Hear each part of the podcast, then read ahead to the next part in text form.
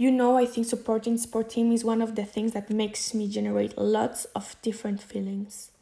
Personally, I follow Barcelona Football Club, obviously the best football team ever.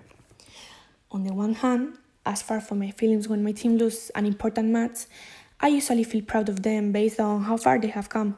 Sometimes I get sad thinking of how the players will feel disappointed or even useless. On the other hand, I don't have any word to describe my emotions when they win a match, especially an important match. I am automatically happy for a whole day with an enormous smile in my face. Talking about what this team means to me, when I started watching Barcelona club matches, I felt some kind of connection to it. The club felt like kind of home to me.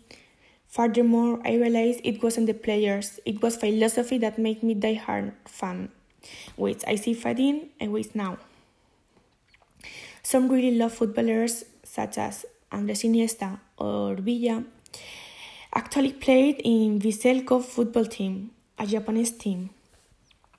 In my point of view, when people, especially Barcelona followers like me, heard about this news, immediately became sad and they started asking themselves questions like, why they have to leave Barcelona football team?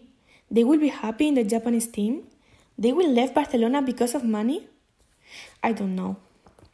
In conclusion, I think following any sport team is grateful. And finally, an advertence. Once you started focusing on a sport team, you will never end.